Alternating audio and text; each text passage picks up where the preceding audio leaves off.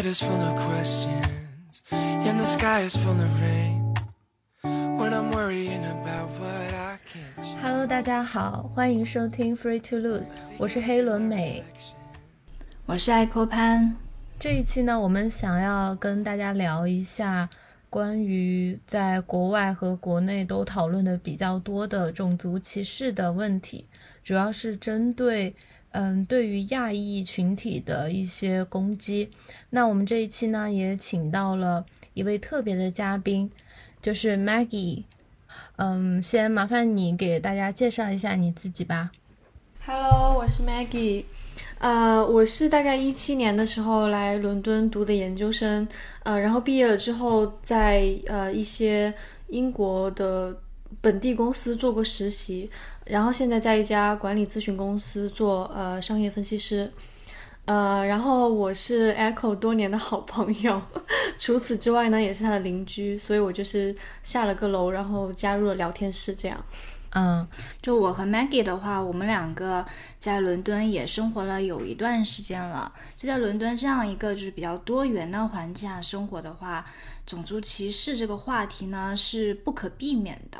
那可能现在就大家最近在新闻啊、社交媒体上也看见了很多就是对于亚裔的歧视，甚至是暴力事件。那如果根据官方数据显示的话，就在二零二零年，也就是新冠爆发的那呃去年，那针对亚裔的仇恨犯罪的话是增长了百分之三百，这还是挺可怕的一个数据的。就想问一下 Maggie，就你觉得在疫情下全球激增的，就是这种对亚裔的仇恨事件，对你的生活带来怎样的影响？嗯，呃，我觉得很明显，就是疫情刚开始的时候，就是你很你很明显的感觉到中国就是被推到世界舞台的舆论中心的风口浪尖，就经常中国的内政外政都会变成我们公司的一个话题。嗯，呃，那从疫情开始的时候，我觉得啊、呃还是增加了很多焦虑吧。比如说，在国内有很多案例，但是英国还没有案例的时候，在通勤的过程中，我就有去思考过，就是到底要不要戴口罩。如果戴口罩的话，可能从英国文化就会觉得，可能我是那个携带病毒的人。那如果不戴口罩的话，我又觉得对我自己的身体健康不是很负责。嗯，那个都是比较比较初期的影响。那到之后，刚刚 Echo 也说过，就是看到这么多 Asian hate 的一些事件，我觉得走在路上的时候心态就会不一样，然后会更多的去思考怎么样保护自己的人身安全。有时候也会陷入一些焦虑，就是你能够做什么去改变这样的一个情况，这个对于我来说是比较明显的。对，就是你说到那个关于戴口罩这个，我觉得这是一个很大的一个文化差异。因为对于英国人来说的话，他们觉得是你生病了才会去戴口罩，嗯，但是在亚洲我们不是这样子的，就是我们比如说会有流感啊或者怎样的话，我们都会通过戴口罩来阻止就是这种传播。对，所以我觉得这是一个文化差异，所以也花了一段时间，起码我觉得有两到三个月，我觉得英国人才慢慢接受了，就是啊、这是一种传播型的疾病，我们需要去戴口罩来预防它。嗯，对，我觉得这是一个文化差异，然后导致的。那当时大家对于戴口罩还是不戴口罩也有很大的争议和争论。就是我们两边的人民可能性格上也会有不同的反应吧。就是我们这边可能会大家比较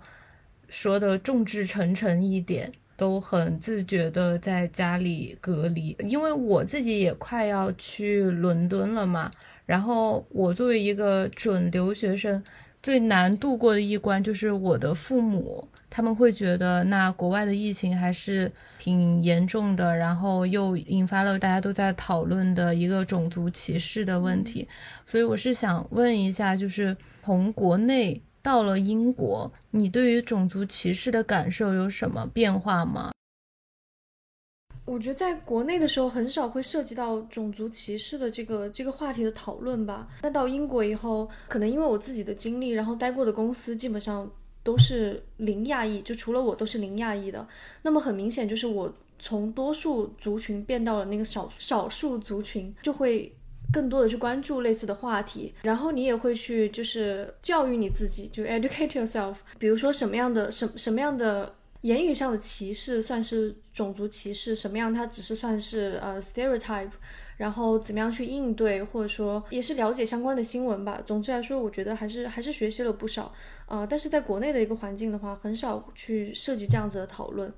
但是我感觉到现在哪怕是在国内的环境，大家也都更开放了，就是对于在在中国的一些外国人，也会慢慢涉及到呃这方面的。我觉得是确实是这样，就是现在在国内的话，慢慢开始在讨论就是种族歧视这个话题了。但是我觉得在国内的话，这种讨论更多的是停留在一种就是比较书面上的，或者是你看见了一些国外的报道，然后你会参与到这种讨论里面来。但是如果就是作为就在海外生活的华人的话，我们是就是在亲身经历中去学习到底什么是种族歧视。说句实话，在搬来英国之前的话，我很少会去。思考这个话题，因为在国内我们就是大多数，我们从来都不会说是去考虑哦，作为一个少数族裔，你在国外会遇见怎样子的问题。那真正只有到你就是搬到国外了以后，你才会觉得，你就会开始去意识到这个问题，然后去思考，然后像 Maggie 说的一样，然后去想要去怎么去解决、去面对这样子的问题，就。拿一个我自己的亲身经历的，就是故事来分享吧。就是在当时疫情在英国刚爆发没多久的时候，然后在呃有一天买菜回家的路上，我和男朋友一起，然后迎面就走来了一群青少年，然后大概十四十五岁的样子。然后其中有一个女孩子，就是从很远的地方看见我，然后她就一直在喊 coronavirus，coronavirus。然后当时。他们走过我身边，时，我非常生气，然后我就是我直接就对他竖了中指。他看见我这样子，然后好像突然一下子就被挑起了兴趣，因为他看见我对于他的挑衅就是有反应，然后他就开始很兴奋的，就是对身边的朋友就是说：“哇，你看他居然对我竖中指！”然后他们那一群人开始冲我喊一些很难听的脏话。然后我把这个故事分享出来，其实。并不说是鼓励大家都像我这样做，其实因为其实英国的青少年他们是很危险的。就如果当时假设发生了什么肢体冲突，比如说攻击我们的话，那被抓到，因为由于他们是青少年未成年的话，可能不是不用负任何责任的。所以当时就我男朋友有指责我，觉得我不应该和他们一般计较。即使你是要反击，你也一定是要保证是，比如说在公共场合。然后是要保证在自己人身安全的情况下，你再做出一定的回应，而不是一时的。就是我当时真的就是一股脑的觉得，感觉就是被欺负了，然后就一定要那种 speak out 那种感觉。对，所以，是，对，就大家都说因为新冠，然后呢，亚裔在国外。被歧视，然后这个概率是有增加呀，或怎样？但其实我更多觉得这只是一个借口，因为其实亚裔在欧美国家生活被歧视，这是一个很长期存在的问题。我觉得只是新冠这一场疫情，就是让他们接下了他们的那个，露出了他们真实的一面，他们也不想要再就是去伪装了，就直接把这种歧视很赤裸裸的去展现出来。对，所以我觉得对于种族歧视，就是从国内。到国外，我觉得真的是一个，就是你从经历中在不断的学习，然后再吸取教训，然后希望就是一次能够比一次会更好。但我觉得不要把这个就是 take it personally，就觉得是你自己的问题或者是怎样的。嗯，你说的这个情况，我也有朋友之前有给我建议，就是说如果你在国外遇到这样的，就像你说的这种大街上对你的羞辱啊、攻击啊，就不要去理。因为可能会得不偿失。但如果你在学校里面遇到这样的情况，你可以马上向学校反映，这样那个人他可能直接就会受到处分什么的。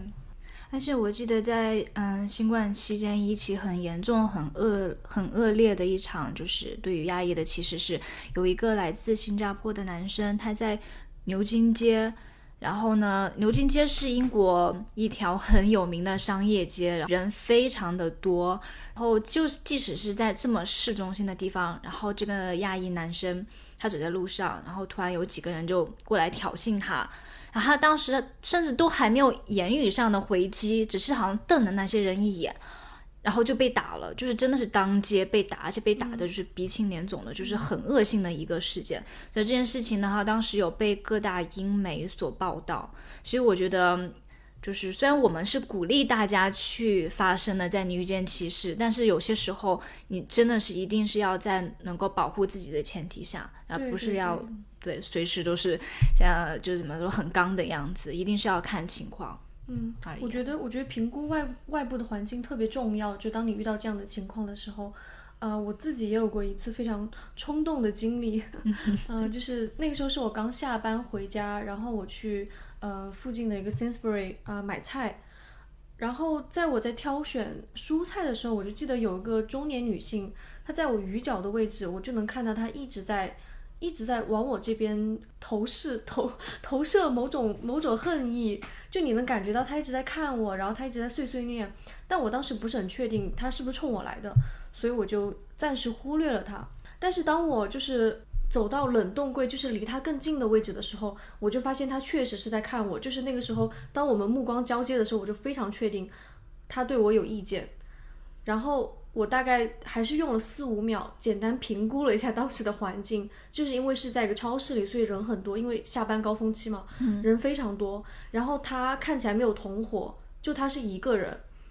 然后我正好手上有拿了一些肉，还有一些比较重的蔬菜。所以，我 有一个有一个 Plan B，就是如果真的发生了什么，我会马上把我手上的东西就是扔过去，砸到他脸上，然后给自己一个 way out，跑掉。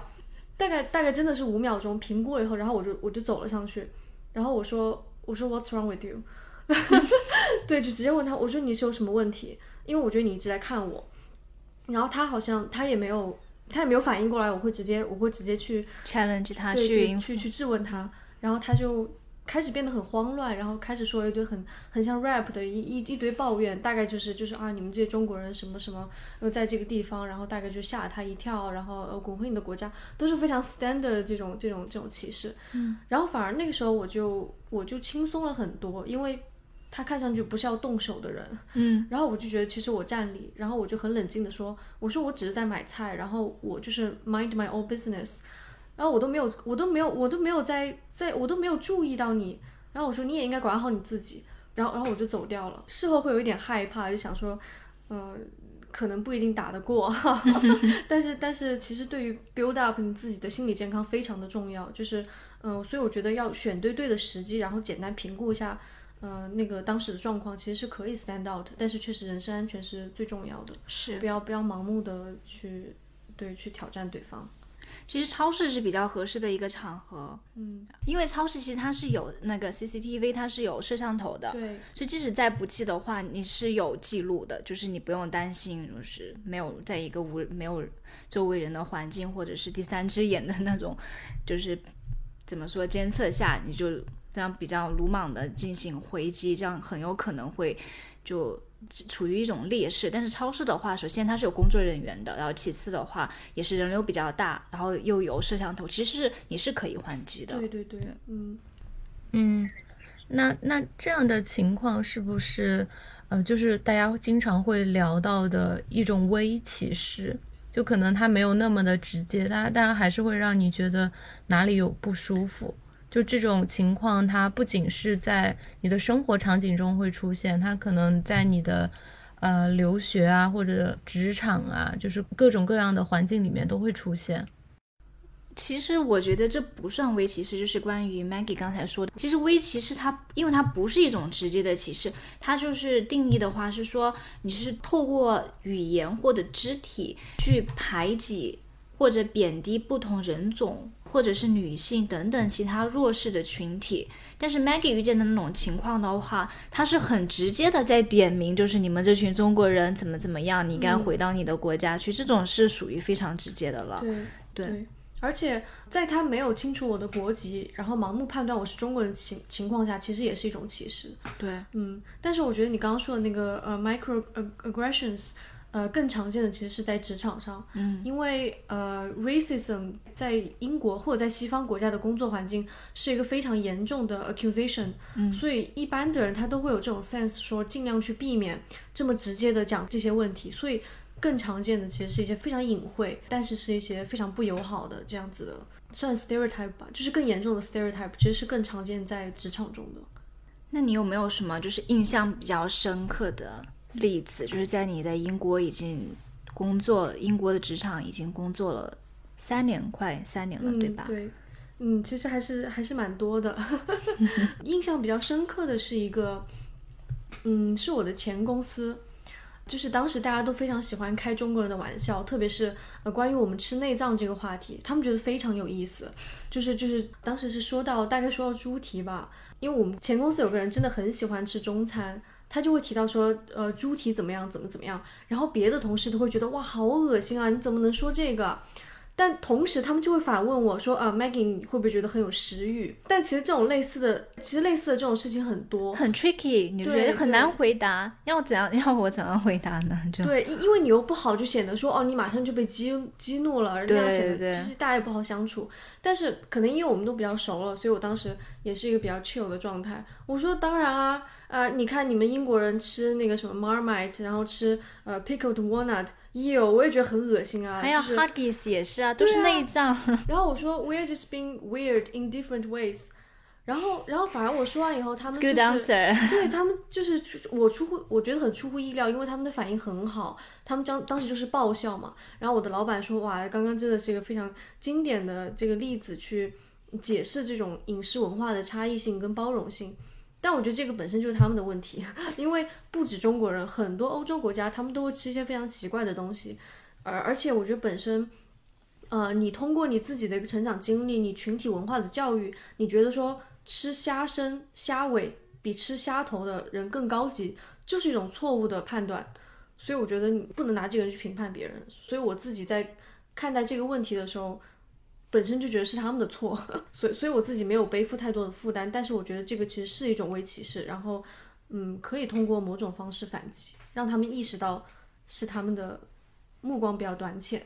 视野比较窄。对对对，我同意。我觉得 Maggie 就是这个回应，回应非常的好，因为就是你是以一种就是讽刺，然后又有点开玩笑的方式，而不是就是一下子就是觉得自己被激怒了，然后就会搞得大家很尴尬。因为你以开玩笑和讽刺的方式，就是有一些让他们反而会有点反省自己刚才的话，因为他们肯定会有意识到这就个事情有冒犯到你，就是通过你的这个回应，所以我觉得 Maggie 回应的非常的好，我觉得大家可以记下笔记啊，现在。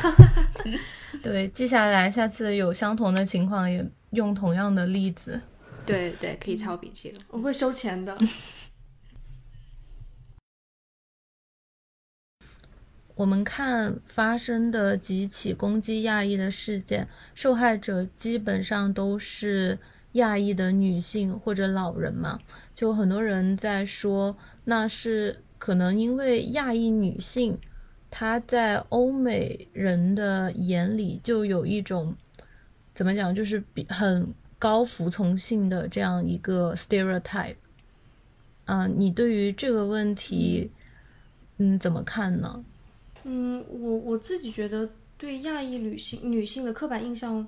嗯、大概我自己总结出来可能有三类。你说的那个，我觉得其中是一种，就他会觉得你比较呃逆来顺受，然后害羞，你不会表达自己的感受，这个是一种还蛮典型的。对，然后第二种就是很极端，就是如果你展示的，比如说聪明一点啊，那他就会觉得你非常的 bossy，很强势，这个就是很难搞的那种女上司。我觉得这个也是一种其，也也是一种刻板印象。然后第三种就是可能最近才有的，就是 Asian princess，对，就是家境比较好的中国，就是中国人。呃，不好意思，家境比较好的亚裔，因因为这个在别的嗯亚洲国家也很常见，就可能都是穿设计师的衣服呀，然后因为最近确实也有一个，嗯，就是有钱的中国女孩，就是一个神秘人，好像在伦敦，呃，租了一个天价的房子，就一个月，天价豪宅，对，一个月多少钱那种？是因为这件事情引发的吗？还是说，很贵。还是说，就他一直都有，就有这个什么 princess 的这样？呃，一一直都有，对，一直都有。嗯，因因为我觉得有时候在伦敦街上也会比较常见，就是就比如说有一些亚裔，当然不止亚裔啊，因为比如说中东国家的一些一些呃游客，他们也会穿的非常的 fancy，有很多很多奢侈品的品牌，你也都看得到牌子。但嗯，这个这个是我在跟呃一些在英国认识的外国朋友，他们有时候会有这种印象，就是会觉得亚亚会把亚裔和奢侈品或者是炫富会联系在一起，有钱这样子的词对会联系在一起。对对对，其实我觉得说到就是对亚裔女性的刻板印象，我觉得就是文学作品、电影作品、影视作品也有很大的影响，对吧？就举个例子，拿大家耳熟能详的《哈利波特》来说，里面唯一的亚裔角色秋张。其实他就是很典型的一个对亚裔女性的刻板印象，就是第一就是要 date 就是最 popular 的男生，所以他 date 了 Harry Potter。然后呢，第二就是他容易很容易吃醋，所以他当和 Harry、Harry Potter 就是他们两个分手的原因是好像看见 Harry 和和其他女生就是跳舞还是怎样的，然后他就吃醋了。对，然后好像后来他们两个就有分手，所以其实你你从就是西方文学或者电影作品里面看见的这些亚裔形象，他们展示的就是一种刻板印象，所以很难就是西方人对亚裔女性没有刻板印象，因为他们所接触的亚裔女性就是从这些影视作品、文学作品里面来的。嗯，对，嗯感觉是蛮小女生的一个角色。对对，是这样子。疫情爆发到现在，其实也有很长一段时间了。然后在这段时间里面呢，有很多人都呃失业，尤其嗯，你们少数族裔在伦敦的话，又要嗯接受那种比较负面的新闻，对于攻击亚裔的这些不好的事件，还有一些长时间的隔离。在这样的情况下，你们是怎么样去保持一个心态上的健康呢？我觉得首先的话，你我知道媒体肯定是会有，比如说夸大或者是过度在渲染这一块，可能会让国内，尤其是在国内，比如是父母啊，或者是你准备来留学，你看见这样的新闻，你会觉得会觉得好像这个情况很恶劣。其实我们在英国都是正常的在生活，其实并没有说是因为。亚裔的这种仇恨犯罪的激增，我们就天天躲在家里了，这也不是一种解决方案，对吧？就是大家该正常生活还是要去正常生活，但是如果你真的不幸遇见了这样的事情的话，我觉得是有几个方案可以解决的。第一就是像我们刚才说的，就是如果在你能够保证自己安全的情况下，公共场合的话，你可以勇敢发声，但是不要硬碰硬。如果你遇见这种情况，你尽量的去。保留证据，比如说你去录音、去拍照，然后你可以去报警。就是其实，在英国这边的话，比如说在伦敦，不同区域是不同的，就是 council 是在管理嘛，那你可以去你当你去上到你居住区域 council 的那个官网上，他会教你怎样子去去报警，呃，report 这种种族歧视的案件。如果是很紧急的，你觉得对你的人身是有有伤害，是有危及到你人身安全的话，你就会可以拨打九九九。如果的不是紧急事件的话，那你可以拨打一零一，这都是去就是 report 种族歧视事件的一种方式。然后甚至官网的话，它还可以提供其他语言的服务。如果你不想要通过英文去 report 这个案件的话，你也可以选择就是用其他语言或者是有有翻译的服务，也会这样子。对，所以我觉得，如果你不幸在英国遇见了种族歧视事件的话，你一定要去了解到这些方式，如何去保护自己，如何去把这个事情就是报道出来，而不是说是就自自己偷偷的憋在心里面。嗯，嗯是的，呃，我我觉得，呃，有有一个心态上的问题，就是其实，呃，有些人可能意识不到，但是当你遭受不管是微歧视还是真正的种族歧视的时候，对你自己的心理打击是心理打击其实是非常大的。就是从他开始挑衅你的时候，你可能会产生一些自我怀疑，就是哦，呃，是不是我多想了？呃，他是不是针对我？他是不是这个意思？呃，到你到你后面如果没有因为及时做出回应而产生的一些懊悔，就是责怪自己当时没有挺身而出，会有会有，其实都是在伤害你自己的身体健康。嗯，所以我觉得，嗯，刚刚刚 Echo 讲了很多，就是就是怎么样寻求外界的帮助。那我觉得有一个是自己心态上的转变，就是你要意识到这个不是你的错，对，是他们是他们不接受多样性，是他们的是嗯狭隘，不要把自己不要去承受这种多余的呃这这个 extra 的这种这种负担。对是，不要用别人的错误惩罚自己。对对对，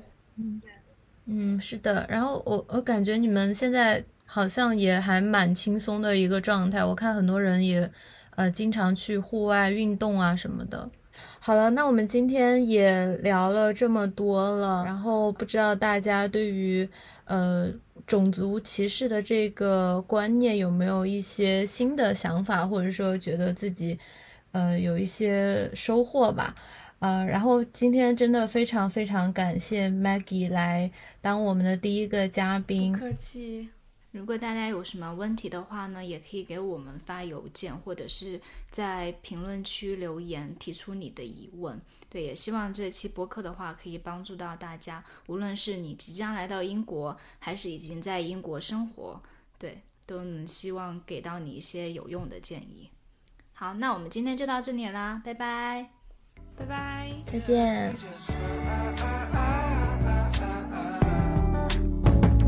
If we just smile